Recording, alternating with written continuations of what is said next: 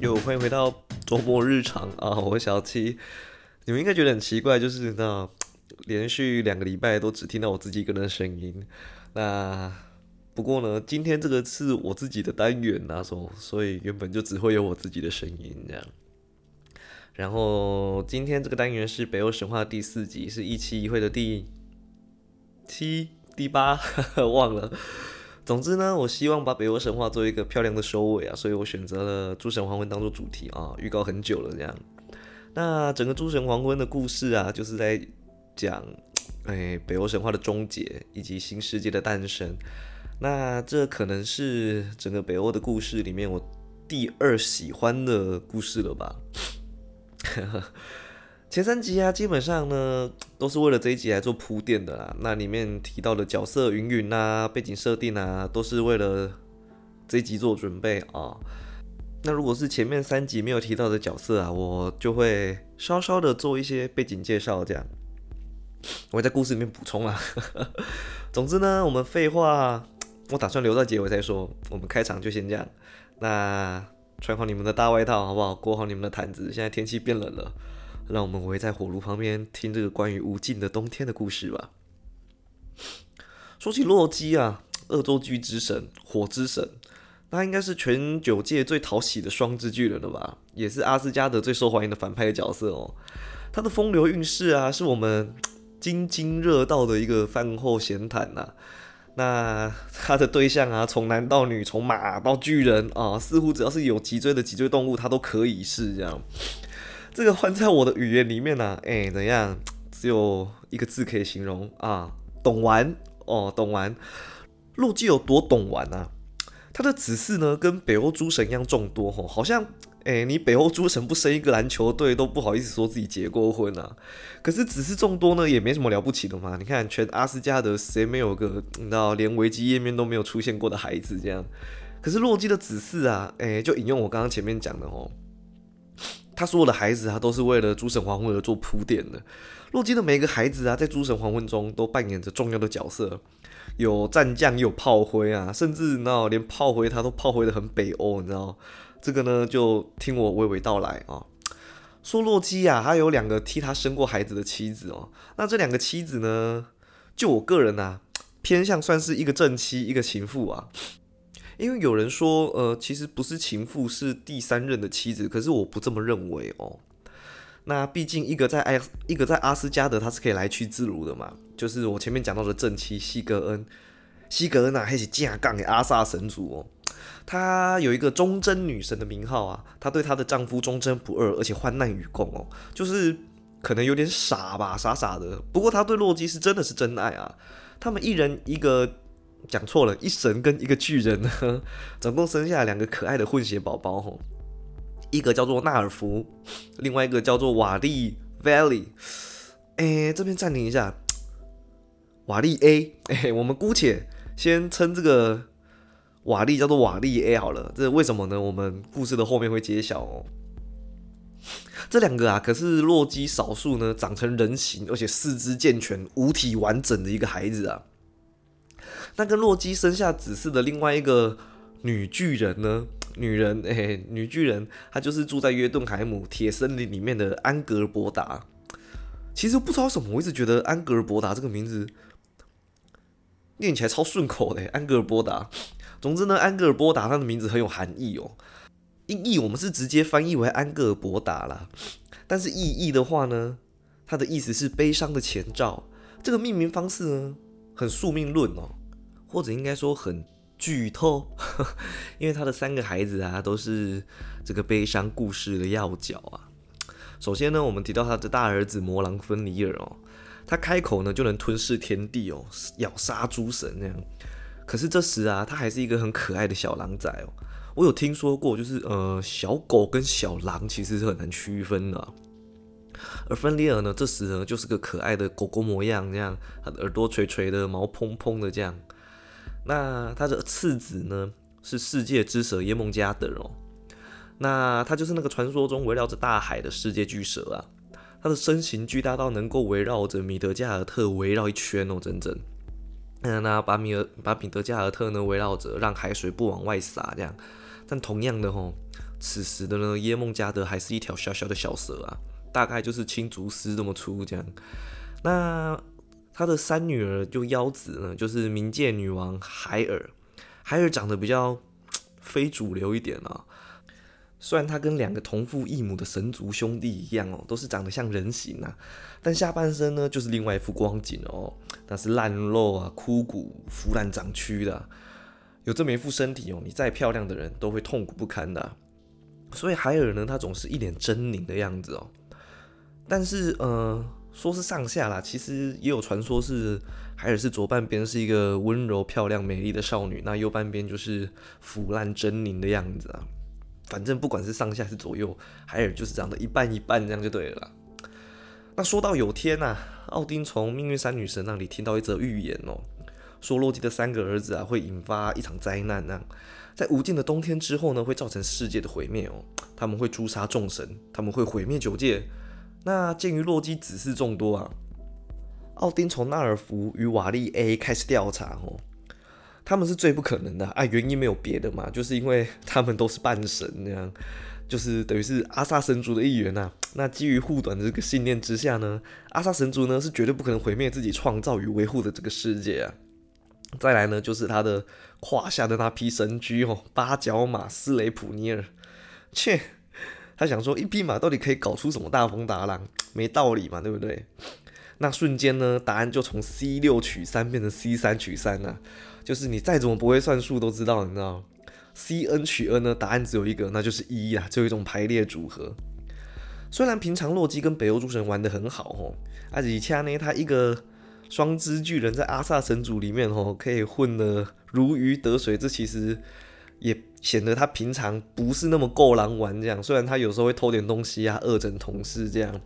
可是遇到事情呢，他是真的没在怕的哦。他该上就上，该做事就做事，该打架也跟着一起打架，这样没有在躲的啦。那收主意呢，他也是信手拈来啊。可是奥丁是谁啊？奥丁他可是全九界最最最不在乎情面的家伙诶。奥丁的自私自利与不择手段哦，我记得我在上一集应该讲了不少啦，就举了一些例子这样。于是呢，他大手一挥啊，不顾洛基的苦苦哀求，就把洛基剩下的三个人不人啊、神不神的那个儿子都流放了这样。首先是次子巨蛇啊，不，那个时候应该没那么巨哦，小小蛇耶梦加德啊，耶梦加德呢就被奥丁扔进了米德加尔特的大海里哦。他想说啊，一条小蛇，它在海里能有什么作为呢？哎，殊不知怎样，它小蛇吃小鱼，慢慢变成大蛇，然后就开始吃大鱼啊。长大到耶梦加德，它只要一伸展，头跟尾巴呢就会伸出米德加尔特的两端海面哦，就像是你知道泡在一个不够大的浴缸里面这样。耶梦加德的宿敌呢是雷神索尔，他们两个不止一次在神话中对上，像是啊有一次索尔他被施了法陷入幻觉这样，然后他把一部分的耶梦加德从海里抱起啊，打扰到耶梦加德的清梦哦。还有一次啊索尔在钓鱼，他不小心把耶梦加德从海里钓出来，再次打扰在睡觉中的耶梦加德。那你想想嘛，就是被同一个人莫名其妙打扰睡眠两次哦。如果哪一天呢杀人不犯法，我想大家都会想要。把那种周末早上施工的邻居干掉，耶梦加德也是一样啊。他被神族放逐之后呢，不断被神族打扰清静的生活。他无时无刻呢不想报复，不想干掉阿萨神族，尤其是索尔这样。再来呢，我们讲到妖子呃妖女海尔好不好？海尔呢，可能是因为长得初具人形啊。如果直接呢把海尔干掉，那个奥丁黑比赛夺来同理心哦，应该还是会过意不去啊。所以呢，就像童话故事一样。他呢，带着海尔翻山越岭，然后跨海渡河的，把他丢掉九界之中最角落、最黑暗、最寒冷的国度，也就是死者的国度。奥丁的逻辑很简单呐，这个我们在格林童话里面应该都很常听过，就是他让一个小女孩啊，在一个那种死者国度里面，人不生人生地不熟的这样子，让他自生自灭。刚开始的死者国度呢，是一个没有规则、没有老大哦，只有亡灵会前往的地方。而且因为它离八个国度实在是太远了，其实呢根本就不用担心说呢亡灵会那回到生者的国度这样。可是海尔的能力呢超出奥丁的想象啊，他不仅存活了下来，这个小女孩人狠话不多，渐渐的呢开始统一了死者的国度。国度呢开始有了规矩，有了看守。海尔呢，他跟看门犬加姆一同统治着死者的国度。海尔的手下还有男仆，他的男仆叫做迟钝，还有一个女仆，他的女仆叫做缓慢。这两个迟钝跟缓慢呢，象征着死亡之前啊，人类的感官呢逐渐麻木的样子哦。那久而久之呢，人们呢开始用海尔的名字称呼死者的国度啊。于是呢，死者国度最后被改名为海尔海姆。这个呢，我们最终看到洛基的长子啊，巨狼芬里尔。前面说过呢，小狗跟小狼长得其实很像，对不对？就是那种楚楚可怜的样子，它很容易引起众神的同情。这样，呃，芬里尔呢，他并不会遭到放逐哦。奥丁呢，将他带回阿斯加德啊。那刚开始呢，众神看到小狗狗，其实也是很乐意的照顾它，跟它玩耍的。想说，如果我们用爱感化它，它长大点，少点力气，对不对？说不定呢，也是一个解决预言的方式。但是呢，芬迪尔长得很快啊，那三岁跟他妈一样高，五岁比我还高啊，八岁就这么大了。正当大家想问这他妈八岁的时候，芬迪尔呢，渐渐的长到已经不懂得收力了，搞得众神都不愿意跟他玩了，然后也不愿意喂他吃罐罐这样。众神呢不敢接近这只凶猛的巨狼啊，我只有我们天下第一宇宙大猛男战神提尔还愿意每天陪着芬利尔吃饭玩耍。可是众神觉得呢，不懂得收力的芬利尔让他这样到处乱逛，其实也不是办法。于是找来了一条名为莱丁的铁链，想说要拴住芬利尔。但芬利尔其实不喜欢那种被拴住的感觉，他呢就稍微出了一点力，就把莱丁给扯断了。众神马上拿来备用的铁链，它叫做卓米。但芬里尔呢看着链子的样子，二话不说呢又把卓米给扯断了。这下大家就没辙了。那没辙的时候怎么办？在北欧神话呢，我们一般没辙的时候呢，就会想要找矮人想办法了。矮人工匠想了想啊。他就决定给诸神一张购物清单，里面包含了六种不可思议的东西哦。那六种分别是猫的脚步、女人的胡须、山的根、鱼的呼吸、熊的力量跟鸟的唾液。总之呢，用什么方法其实我也不知道。哎，他们也没有概述，就是众神呢凑齐了这六个不可思议的材料。众神凑齐了材料之后呢，经过了一阵子的铸造与祝福哦，矮人献上了锁链。格雷普尼尔锁链看起来呢漂亮异常，并且坚固无比啊！经过的祝愿呢，几乎呢没有生物可以挣脱这条锁链哦。但被链子搞了两次的分离了，这次他不玩了。他看到链子呢，就跟你家的狗要从动物公园一样回来那种感觉，就是他怎样都不肯把脖子伸进圈圈里面了。众神用了各种方法，那有的说那不过是一条细链子嘛，你堂堂巨狼分离了，你在怕什么？也有人用哄骗的方式哦。他就骗芬利尔，只是想要测试他的力量，看看他可不可以扯断这条链子。那在众神的又哄又骗之下呢，芬利尔勉强的答应了。但是芬利尔说：“如果你们只是想试我的力气，那你们必须保证，我们试完之后就得解开这条锁链。”众神纷纷点头啊，那希望芬利尔赶快戴上。芬利尔这才提出条件，他希望有个人质啊，他希望那个人质呢将手放在他的嘴里。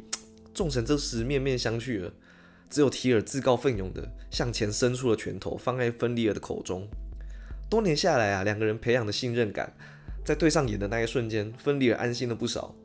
不料啊，当格雷普尼尔套在芬利尔的脖子上时，他怎样也挣脱不开，而且还越挣脱越紧，越扶越紧。这样，当芬利尔想认输之时啊，他看着贼贼笑的众神，顿时恍然大悟啊，自己中计了。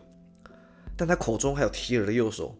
于是他又开始跟众神谈条件，可是众神他们觉得奸计得逞，他们现在连提尔的手都不管不顾了。芬利尔看着提尔，希望提尔为自己发声，但是提尔呢，只是面露愧疚的把脸撇在一旁，也没有要说什么。连你都要骗我吗？芬利失望的看着提尔，他是越想越气啊，一怒之下呢，就咬断了提尔的右手。众神看着气急败坏的巨狼，哈哈大笑啊，只有提尔他笑不出声。诚实的他十分愧疚，因为提尔他在北欧代表的不只是战争，他也代表着正义，他甚至代表了契约与信任，他是契约之神啊，也是北欧人诚信的象征。可是呢，整个九界最正派的角色，这次呢，去为了一个毫无根据的预预言，帮着众神哄骗自己一手养大的芬里尔，而且他还失去了一只右手。那洛基对于亲生骨肉被流放这件事，他耿耿于怀哦，虽然好一阵子都没有表现出来。但洛基一直伺机而动，他想找个机会报复。有天，他觉得机会终于来了，那天呐，是一群年轻的神奇们在玩着看谁能伤害到光明之神巴德尔的游戏。这件事情呢，要从一个巴德尔的梦境说起啊。说有天呐，光之神巴德尔啊，他做了一个梦，他梦到了自己的死期将至。那其实嘛，梦到自己死翘翘这件事也很常见嘛，我也梦过我躺在棺材里面的，对不对？但他感受实在是太真实了，他感觉到了孤单，感觉到了寒冷，感觉到了黑暗。起来之后，他久久不能忘怀，于是他将这件事情呢告诉他自己的母亲，也就是众神之母弗利加。弗利加他十分的宠爱他这个儿子啊，他看着巴德成天担心着死亡的到来，对于死亡的阴影呢，让巴德想的茶不思饭不想了。除了穷紧张之外，他什么也做不到。弗利加看着巴德这样日渐消瘦啊，于是他想起了一个很土炮的方式啊。众神呢，其实他只要持续食用伊登的金苹果，其实他是不会老死的。那凡间所有的疾病呢，对于诸神来讲，那都不是事儿啊。接下来呢，他们害怕的也只有受到物理攻击的伤害而已啊。什么刀伤、挫伤、扭伤、拉伤啊，骨折、脱臼、烫伤、冻伤，这些伤害不外乎都是外力引起的。哦那我们呢，只要让那些会造成外力的人事物都无法伤害巴德尔就好啦，对不对？弗利加一边感叹着自己的聪明才智，吼，一边包护啊宽宽的准备开始动身啊！啊，你问我要去哪？他呢，其实并没有让巴德尔金刚不坏的魔法，他可以唯一能做到的呢，就是求助世间万物，请求他们不要再伤害巴德尔，就这么简单，就是这么简单。于是呢，弗利加他一边旅行啊，一边要求他一路上看到的世间万物都发誓啊，发誓从此不再伤害我们的光明之神巴德尔。从小猫小狗也发了誓啊，到草木竹石都跟着发了誓，甚至火水土风也跟着一起发了誓。最惨的是连羽毛跟花瓣都发了誓啊！但当弗利加呢绕了九街一整圈，每看到的东西呢都逼着他发誓之后啊，有个东西呢却没有发到誓，那就是挂在英灵殿上面的胡寄生啊。胡寄生，那个胡呢是一个木一个角，角力的角，斗就是一斗两斗，一斗米两斗米那个斗。那个字念胡哈，胡寄生，胡寄生是檀香科胡寄生属的植物啊，它呈现半寄生的状态啊，它会附身在呢其他的植物上面生长，在欧美文化里面很受欢迎。传说中啊，在圣诞节，只要是一对心仪的彼此心仪的男女，现在也不一定是男女，就是男男女女这样，反正就是心仪的人类，随便一对心仪的人类呢，他们只要站在胡寄生下面，他们就必须得亲亲。呃。我记得《哈利波特》里面其中一幕就是那种张秋就中过哈利的这招，他一边哭一边跟哈利亲亲。不过这边说远了啦。总之呢，胡寄生他并没有立到誓哦。佛利加他他其实也没有多想。你说他不知道吗？他知道，但是他不在意哦。他的想法是这种软烂的生物啊，他其实根本不太可能造成巴德有多大的伤害。于是他就没有让胡寄生也跟着一起发誓，这就是懒呐，事情没有做完这样。那收到了世间万物的祝福之后啊，巴德骄傲的开始到处显摆。众神呢决定办个庆祝活动，他们把身边可以拿到的所有东西啊，什么刀枪剑戟斧钺钩叉啊，什么汤匙条跟勺子汤瓢啊，菜刀剪刀剃头刀折凳板凳童军凳，反正只要是抬得起来可以扔出去的东西啊，不管是什么牛车马车还是风车机车，通通都集中在一起，然后一股脑儿的往巴德身上丢啊。那巴德呢，就站在空地上面，任凭大家这样砸。哎，果真呢，所有的不管是兵器、家具，还是给西军用品、日用品啊，通通都伤害不了巴德。洛基眼看着呢，机会来了，于是他绞尽脑汁啊，他想要知道有什么方式到底可以造成巴德的伤害。诡计多端的洛基啊，他就开始变了身了，他变身成了弗利加殿宫殿里面的老女仆哦。他一边呢假装成老女仆，一边服侍着弗利加，一边套话。其实啊，洛基也很轻易的就套到话了哦。弗利加也不讳言的告诉他，有一样东西没有力道是，那就是虎寄生。那走出了弗利加的宫殿之后啊，洛基顺手的摘了一只胡寄生在身上。正当他琢磨着该如何用一条那弱不禁风的胡胡寄生的枝条去攻击巴德尔的时候，他看到开心的完成一团的神奇们，独独落下了呢黑暗之神霍德尔。那霍德尔呢和巴德尔是孪生兄弟嘛？虽然是孪生兄弟哦，可是大家都十分喜爱那种活泼开朗的光明之神巴德，而霍德尔人如其名啊，他是黑暗之神，他的个性阴暗孤僻，虽然不到讨厌啊，但天生的呢，众神就是不太喜欢跟霍德为伍哦，并且霍德与健康开朗的兄弟不同啊，他天生双目失明，却拥有巴德尔没有的一身怪力哦，这样更使他与众神难以相处。洛基看到坐在一旁的霍德尔，他故意坐到他身旁，就问他：“哎，你怎么不跟大家一起玩呢？”霍德只是弱弱的说了一句：“不了，不了，不了，不了。”但是洛基很坚持啊，他就像那种长辈，你知道他就开始劝获得了，他要开朗点啊。他说：“你看，你看不到嘛，可是你听，大家呢玩的那么开心啊，你这样整天闷闷不乐的，你越孤僻就越交不到朋友。你要开朗一点嘛，对不对？”洛基呢，他提出了一个主意，不然这样，我陪你去跟大家一起玩。那洛基呢，就像是你知道，看到侄子在孤僻的公园角落这样，他开始怂恿他的小侄子跟大家一起玩的那种长辈，他就搭着霍德的肩啊，就拉着他到年轻人的团体里面，大喊着：“哎，Play One，Play One！” 这样子。巴德看到自己孤僻的兄弟啊，终于肯加入，他当然很开心啊。他一边开心一边大喊着啊，让霍德听到自己的位置在哪。这时啊，洛基呢，他假装呢在一旁的桶子里面挑选可以让霍德投掷的武器，他一边呢从袖口掏出胡寄生。他将胡寄生呢递给力大无穷的霍德，那都说是重剑无锋，大巧不工啊！天下武功呢无坚不摧，怎样唯快不破，好不好？霍德尔呢，他抓起胡寄生的枝条啊，他一个扭腰转胯，肩膀的肩膀的力道延伸至指尖呐。他如果出生在现代哦，他当不了标枪手，他也可以当一个很棒的救援投手。他投出去的枝条呢，笔直的如同卡宾枪打出来的子弹一样啊！巴德尔呢？他骄傲的啊，在远方挺起胸膛，他想说，现在已经没有什么可以伤害他了。只听到枝条在空中划破空气，唰的一声啊，枝条呢直直的插入了巴德的胸膛，然后穿过巴德的胸膛，就这样直直的插在地上，再软趴趴的垂下来。还没反应过来的众神啊，只听到巴德没了笑声，这才意识到他逮鸡大雕啊。霍德尔呢，也是吓得愣在了原地啊。众神呢，赶紧冲到巴德的身旁。尤其是刚刚听到惊呼的弗利加，他从自己的宫殿冲出来，抱着自己的宝贝儿子痛痛哭啊！只有洛基呢，贼贼的笑着离开的阿斯加德。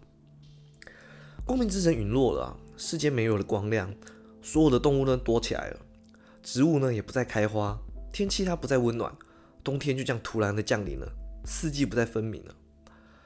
奥丁傻眼了，因为这跟预言讲的一模一样，这是诸神黄昏的前兆。接下来，他们只剩下三个冬天的时间。那三个冬天分别是风的冬天、剑的冬天以及狼的冬天哦。这三个冬天之中啊，万物会互相争斗，人间呢征战杀伐不断，兄弟相残，最后父子相杀。因为丧子之痛感到痛苦的奥丁啊，他想到了巴德的死法，那并非征战而死的荣誉之死啊，那是被称之为稻草之死的一种不荣誉的死法。我前面讲过嘛，你要进入印灵殿之后，荣誉之死，那剩下怎么死的，你都是稻草之死啊。不论你是那死在多么豪华、堂皇富丽的宫殿里面，你只要不是战死的，你就是稻草之死啊。亡灵呢，他只会前往一个地方，那便是海海姆。海尔海姆呢，它可不像九界其他地方一样，它遥远到阳光都照射不进去。虽然光明之神也死了，没有阳光了这样，可是呢。海尔海姆反而因为巴德的过世，有了大批的亡灵进入啊。海尔呢，因为海尔海姆的壮大，开始骄傲不已哦。此时呢，奥丁他乘坐着八角马，长途跋涉，他跑了整整九天才到了冥界之河前呢。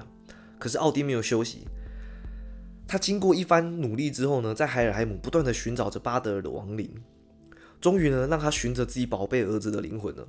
他可是他却发现，他们没有办法离开海尔海姆。奥丁无奈的呢，只得向海尔苦苦哀求着，让他带着自己儿子的灵魂离开。但海尔傲慢的睥睨着奥丁，冷冷的对着将自己送到地狱的这个老人说道：“你想要带走他可以啊，但是我想知道，是不是世间的万物都喜欢巴德尔？如果巴德尔他生前可以得到世间万物的祝福，那他死后呢，也一定会得到世间万物的眼泪。”于是奥丁如同弗里嘎寻求世间万物的力士一般哦，他探访着九界。请求的世间万物为巴德尔留下一滴泪。逃亡在即的洛基呢，不知道从哪里得到这个消息啊，于是呢，他决定帮自己的女儿一把。他趁着奥丁呢还没抵达约顿海姆之前呢，他赶紧跑到约顿海姆，走到了煤坑里面，他找到了一个梅之巨人。梅之巨人叫做索克，索克他常年住在地底下，根本不需要阳光。于是呢，洛基希望他不要为了巴德尔流泪，而梅兹巨人果真也没有为巴德尔流泪啊，让巴德尔的灵魂呢，永世都只能留在海尔海姆里面了。众神当然知道这始作俑者是洛基嘛，于是他们翻天覆地啊，上山下海的要追杀洛基啊。等到呢，众神终于逮捕到了洛基之后，他们将洛基带回了阿斯加德。奥丁将他呢带到一个山洞里，并且关押了起来。随后呢，还带着他的两个儿子纳尔福跟瓦利 A 哦。生气的奥丁呢，冷冷的对着洛基说：“你让我的骨肉相残，那我也要让你试试看骨肉相残的滋味。”一转眼呢，他就施法把瓦利 A 变成了一匹狼。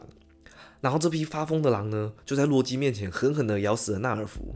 这下众神还不解气吼，他们将纳尔福的肠子呢从尸体里面扯出来。用他亲生骨肉的肠子将他自己拴在山洞里面，洛基痛苦的嚎叫着。他不懂为什么平常相处那么好的阿萨神族们，现在会这般恨他入骨的报复着。众神离开了山洞，洛基痛苦的趴在地上。这时，一个人走了进来，那个人穿着雪靴，一手提着弓箭，另一手抓着一条巨蛇。雪靴的主人是狩猎女神斯卡蒂，各位还记得吗？在第二集里面哦，绑架伊登案里面啊。那个绑架伊登的元凶呢，就是斯卡蒂的父亲夏基啊。如果还想不起来的话，他就是那个娶了老公就忘了杀父之仇的那个斯卡蒂啊。总之呢，其实斯卡蒂一直没有忘记杀父仇人啊。他恶狠狠地看着狼狈被锁在山洞里面的洛基啊，他手里的巨蛇呢，不断的流着剧毒的口水啊。斯卡蒂呢，将巨蛇绑在了洛基的头顶上的天花板哦，让巨蛇的剧毒呢，不断的滴落在洛基的脸上。洛基痛苦的叫声呢，可以震动九界哦。这时呢，西格恩，洛基的妻子，赶忙找来了挖工，他接住从山顶不断滴落的毒液。但是碗呢，也有接满的时候嘛，所以每当他的手上的挖工盛满的时候啊，西格呢就会跑出去将毒液倒在洞外。但是呢，毒液不会因为西格恩的 A F K 吼就不滴嘛，所以当西格恩站离的时候啊，毒液又不断的滴在洛基的脸上。这使得他们两个人都痛苦不堪哦。众神为了人见人爱的巴德感到难过，好几天下来啊，其实该惩罚也惩罚了，弗利加呢也原谅了自己的儿子霍德尔，但众神呢能对霍德心有芥蒂。可悲的是啊，这其中呢还包含他自己的父亲奥丁呢。奥丁虽然没有同理心呐，可是他很忠于自己的情绪哦，他爱恨分明哦，他恨着自己的另外一位儿子啊。而且众神对于满身都是怪力的霍德尔也束手无策哦。而奥丁呢，他因为他是自己的亲人啊，他并没有办法亲手的呢干掉自己的儿子，为自己另外一个最喜欢的儿子报仇。于是呢，他在占卜的预言当中得知了有一个人，他能够杀死霍德尔，那就是他自己未出世的儿子啊。预言是这么说的哦，只有奥丁跟琳达的孩子能够杀死霍德尔。此时呢，故事出现了很多的 bug。请替我娓娓道来哦。琳达呢，她是人间的女子啊，当然也有一说是巨人啊。不过我更喜欢她是人间女子的这个版本。说啊，琳达呢，她是一国的公主哦。但琳达呢，她是出了名的眼光高啊，帅哥呢她看不上，大学者呢也没有办法跟她求婚，就连骁勇善战的将军呢也入不了琳达的眼哦。奥丁呢，他先是化身成帅气英挺的侍卫啊，他潜伏在琳达身边。并且贴心的、温柔的追求着琳达，就像是那种 三星公主跟她的帅保镖一样啊。可惜琳达呢，依然心若冰霜啊。温柔贴心的侍卫呢，那保镖狼狗打动不了琳达嘛。那第二次呢，奥丁他又化身成能工巧匠，他不断的铸造出各种稀有的宝物啊，希望可以用热情与完美的珠宝打动琳达。可惜琳达呢，她怪为一国的公主哦，再怎样的高贵的宝物呢，对她来讲都是稀松平常的事物。所以这次呢，奥丁又失败了。第三次啊，奥丁终于急了，他气急败坏的呢，还没踏出宫殿的时候，就对着琳达施法。突然啊，琳达像是受了什么刺激一般，不断的大喊大叫，他行为举止呢也越来越怪异了。端庄的琳达呢就这样疯了。奥丁知道自己的诡计得逞了，于是他就变成医生，毛遂自荐的要来医治琳达。借此机会啊，没有过多久，疯疯癫癫的琳达就这样怀了孕。并且诞下了一位神奇的小孩，小孩名唤瓦利，哎，就跟洛基的儿子一样，那个可怜巴巴被变成狼，然后不知所踪的瓦利 Valley 一样哦，他们是同名啊，所以我姑且称他为瓦利 B 好了。瓦利比啊是个天生神力的孩子啊，他从一出生呢，不到一天哦，他就迅速长大成人了，连梳洗都还来不及哦，才刚剪掉脐带，血淋淋的瓦利比呢，就提着弓箭追杀着霍德尔。那天生神力的瓦利比，他一见到霍德尔，二话不说，一箭就射穿了霍德尔的胸膛啊，代替奥丁报了仇。在北欧的传统里啊，孩子呢出世之后必须马上梳洗，这才能算是完整的出生哦。所以刚离开琳达子宫的瓦利比呢，他未经梳洗，所以不等于是奥丁的家人一样，他可以合法的呢干掉自己同父异母的兄弟啊。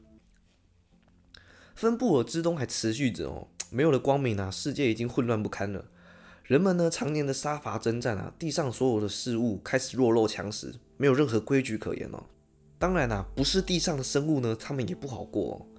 世界之树的顶端呐，记不记得有一只会刮起飓风的巨鸟？它不断的嚎叫着，告诉着众生世界末日的到来。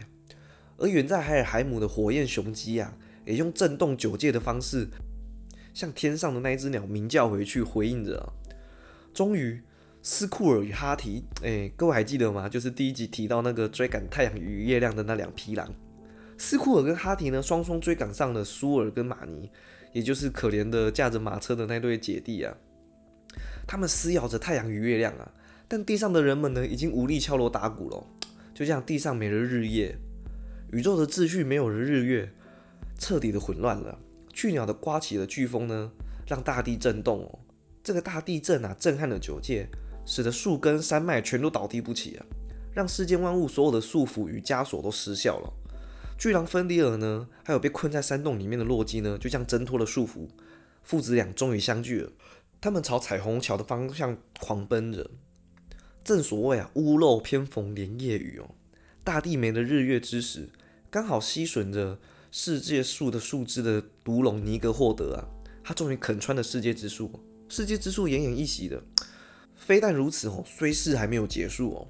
这时冬眠中的世界之蛇耶梦加德刚好醒过来，他从海床里面爬起啊，他翻滚的劲动之大啊，让海水翻腾哦，不仅淹没了米德加尔特，也淹没了九界其他中的八界。海水一路倒灌到阿斯加德的彩虹桥之前，东方驶来的一艘巨船，船上呢都是约顿海姆的巨人哦。耶梦加德呢就游在巨船的旁边。跟着一起到了阿斯加德，二哥耶梦加德也与大哥芬利尔还有老爸洛基会合了。而海尔海姆的方向，看着一艘有死人指甲做的船啊，船上载满了亡灵大军与双肢巨人，甲板上面站着的正是一半肉色一半腐烂的海尔。他也趁着世界大乱的这这个当口啊，朝着阿斯加德进攻而来啊。他也将死人指甲船啊停在了彩虹桥上，这下子一家人可以说是整整齐齐了。翻天覆地之时啊，穆斯贝尔海姆的火之巨人苏尔特，他等这一刻等了好久了，因为这就是他的宿命啊。他的宿命呢，就是趁着世界混乱之时，让世界燃烧殆尽。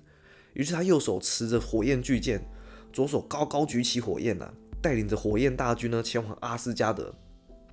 顿时，南方的天空燃起了熊熊的火焰，那光亮的程度呢，让人们想起了白天呐。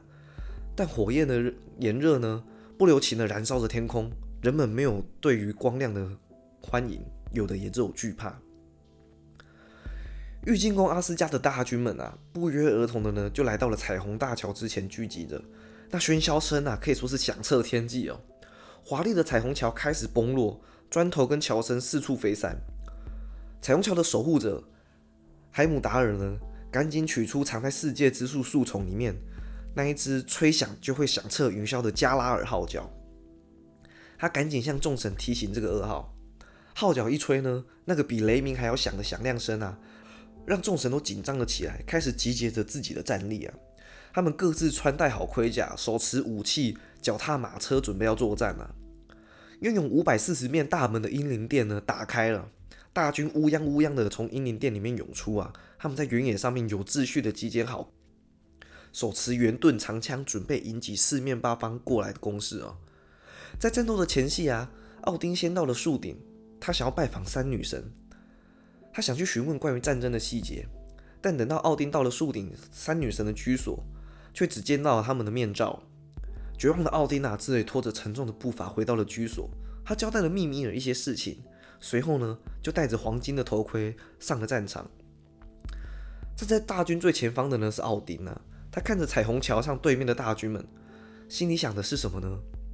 那些攻打过来的敌人啊，无一不是他一手铸造的。洛基与他三个孩子的复仇的屠杀中呢，幸存过来的巨人族的后裔，哪一个不是他一手造成的后果？如果当初呢，他没有听从预言的，想要极力阻止诸神黄昏的发生，今天是不是就不会搞成这种局面了呢？奥丁想了想，深吸了一口气，之后他不愿意再多想了，反正今天就注定毁灭了，那他也只想痛快的一战。他大吼着一声，一零零的大军啊，便往众神的方向冲杀过去哦。对面的大军呢，也轰隆隆的压境啊。芬里尔呢，第一个就冲向奥丁哦，因为他囚禁在阿斯加德的这些日子里面，他看透了诸神的肮脏与虚伪。他对于奥丁呢，他更是恨之入骨。奥丁感受到了巨狼芬里尔的恶意。他拿起了钢尼尔就要应战了，芬利尔的嘴里跟鼻孔里都吐着蓝色的火焰哦，将奥丁的斗篷燃烧殆尽。而奥丁呢，他戴着黄金色的盔甲，一枪枪的呢刺往芬里尔的身上。无奈芬里尔呢，他能够吞食天地的巨口，趁着奥丁不注意的时候，在他瞎眼的那个死角咬过去啊，一口呢将奥丁给咬死了。奥丁的儿子维达看着奥丁死去，他愤恨不已啊，捡起摔落在一旁的钢尼尔神枪。当芬尼尔呢要咬过来之际，他抵住了芬尼尔的上下颚，让他无法合嘴啊。高大的维达呢，他就一手握着芬尼尔的上颚，一手握着芬尼尔的下颚，就这样把芬里尔从中间撕成两半，一分为二啊。芬里尔跟奥丁呢就这样战死在沙场上。战场的另一端呐，是世界大神耶梦加德与他的宿敌雷神索尔，他们两个酣畅淋漓啊，打的那是天崩地裂哦。天生神力的两人呢，打的九界啊。响彻云霄，所有不断的召唤雷电，而耶梦加德的尾巴不断拍打着地面，嘴里还吐着毒液啊！索尔趁着耶梦加德呢被打的还在僵直的时候啊，对着耶梦加德的面门呢就是这样一锤，伴随着雷电的攻击啊，砸破了耶梦加德的脑袋。但耶梦加德口里呢也还有一大口毒液啊，就这样洒在了索尔的身上。索尔呢他也身中剧毒啊，耶梦加德跟索尔就这样双双战死。海尔忙着指挥军队啊，那他的搭档第一拳加姆冲向了战神提尔啊，失去一只手臂的提尔呢，可能是想起了芬利尔小说可爱的模样，他无心与另外一匹野狼对战啊，无奈啊，家母来势汹汹，提尔只好与他撕扯在了一起，最终呢，他将一神一狼都精疲力尽的战死在了沙场上。彩虹桥的最前沿呐，是洛基与最纯粹的神海姆达尔的对战。长期受到折磨的洛基呢，长相已经不如从前帅气哦。他面容惨白消瘦，还有到处都是深可见骨的伤口啊。胡子呢，跟头发因为被血液浸湿，又晾干又浸湿，变得坚硬无比，如同奇怪的犄角。海姆达尔的战力非凡哦，很快的呢就斩杀了弱不禁风的洛基。他斩下了洛基的头颅，狠狠的丢到了地上。洛基的头呢，却来了他人生中最后一次可怕的恶作剧。不规则的头颅和不规则的地板相撞，那弹起之后啊，就直直的朝着海姆达尔的方向飞去哦。最终呢，海姆达尔的胸口被洛基丑陋的犄角给戳穿，海姆达尔与洛基就这样可笑的死在了战场上。战场的正中央啊，火之巨人他挥舞着火焰巨剑，没有人是他的对手。这时呢，弗雷惆怅的站在战场中间啊，弗雷恨呐，他只恨呢，他将那可以斩击火焰的胜利巨剑弄丢了，只为了追求一名女子。他现在呢，只能以鹿角与盾牌作战。当他靠近火焰巨人苏尔特的时候，他顿时才发现，我靠，原来火焰巨剑就是他弄丢的胜利之剑呐！战战的弗雷呢，没有了神器，只得败下阵来啊！他死在了自己的胜利之剑之下。战场上面一片狼藉啊！毒龙尼德霍格，他环顾了四周，他一边盘旋在战场的空中，一边叼起地上还温热的尸体吞噬着。地上已是一片血海。尼德霍格的双翼啊，在空中呼啸着。渐渐的呢，战场上没了厮杀声，只剩下他扑刺的声响。火之巨人舒尔特呢，看着众神与巨人大军死的死，伤的伤，他发现时机已到，自顾自的呢，走向了战场的中央。他高举着火焰巨剑，狠狠的呢，将剑插入空中。米德加尔特的空中呢，瞬时陷入一片火海，而阿斯加德的空中啊。也被苏尔特翻起的血海染了，染成了一片通红。巨剑的火焰呢，燃烧着世界之树。九剑呢，仿佛长出了另外一棵红色的世界之树。就这样，宇宙燃烧了许久，直到星星都坠落，焦黑的地面呢摇摇晃晃的沉入了海底，世界恢复成了一片死寂，直到永远与黑暗的到来，世界就这样毁灭了。一片死寂的宇宙的最南方啊，就是南到一个没有人可以触及到的地方啊。那儿呢，有一片蔚蓝。风暴过后呢，原本的世界没了，但新的世界走进了两个人。那两个人呢，是一对男女，利布和利布拉希尔，就是这个超难念的，他是 Live and Live Prasier，超难念的。总之呢，翻译成利布与利布拉希尔，带着他们两个来到新世界的是奥丁的儿子瓦利比与杀死芬里尔的维达。还有索尔的一双儿子，就是曼尼与摩迪，他们也带着索尔的喵喵锤啊，来到了新世界。从灰烬之中啊，巴德与霍德尔复活了过来，让新世界有了白天与黑夜。有了白天与黑夜的新世界，不久也开始有了秩序。在利布与利布拉希尔的努力之下呢，人们生生不息，努力的繁衍了下来，最终发展成我们现在的世界。而这个世界比原本的九界更好。更美。故事结束。哎，说到这个故事啊，终于是到告一段落了吼。那接下来北欧神话可能就结束了。其实我前面讲过了嘛，这是我第二喜欢的故事。那我最喜欢的故事呢，其实是《尼伯龙根之歌》。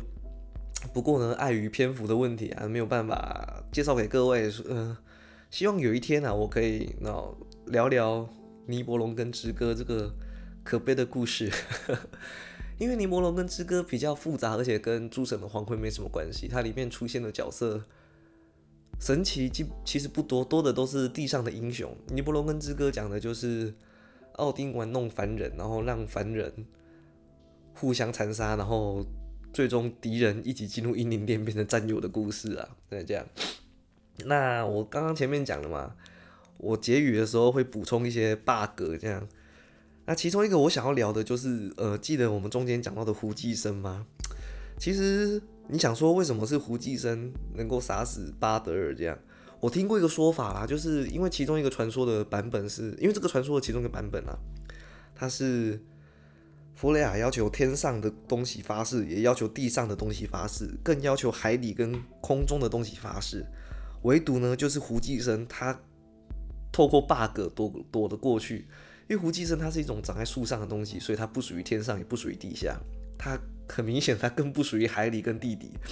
所以胡寄生呢就躲过了这个誓言，这样他就没有发到誓了。所以我觉得蛮酷的啊，这个说法。所以希望各位参考一下。那还有一个我想要补充的点，就是洛基陷害巴德尔的动机。我这故事，我这个故事的版本是因为要复仇，但其实我还听过一个。跟诸神黄昏没什么相关的版本，就是哦不不是跟前面的故事没什么连贯的版本，就是他会杀害巴德尔，是我前面讲过了嘛？洛基是火之神，而巴德尔是光明之神。当人们有了光明，就是白天的到来的时候，我们就不需要火了。所以洛基其实一方面也是基于嫉妒而去杀害巴德尔的这样。不过，诸神的黄昏最大的反派很明显就是洛基嘛？我们前面听了很多的故事，洛基都是一个很可爱的角色。但在诸神黄昏里面，洛基真的是一个黑暗到不行哦。就像是还有其中一段，其中一段就讲的是洛基去希望每一只巨人、每一只女巨人不要哭泣嘛，不要为了巴德哭泣。但其实还有一个版本是，呃，世间万物都哭泣了，但是洛基耍了一个小心眼，他在。奥丁去骗取，也有说是奥丁的使者啊，反正就是去骗取世间万物眼泪的路上，洛基自己也幻化成一个老妇人，他就这样站在路上，然后就没有哭泣。洛基呢，幻化成一个跟霍德尔一样瞎眼的老妇人哦，然后他就告诉使者，哎，忘记是使者还是奥丁了，反正他就说，因为我看不到，所以我不需要光明。我既然不需要光明，那我就不需要为了光明之神而落泪，所以。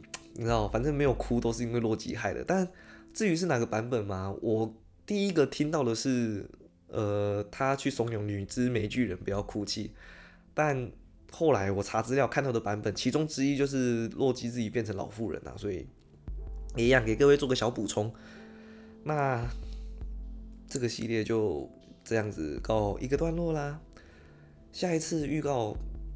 我下一次要预告吗？因为我想要做一个蛮有趣的的的人物，下一次就是回归人物介绍。不过这个人物不是什么名人呐，但他是一个我真的觉得很好玩的一个家伙，就是对很多人来讲他都很陌生，但对也许对洛杉矶的居民来说，他们都有听过这个人的名号，这样那就希望各位拭目以待啦。那今天的故事就这样结束了，我是小七，希望你会喜欢这个神话。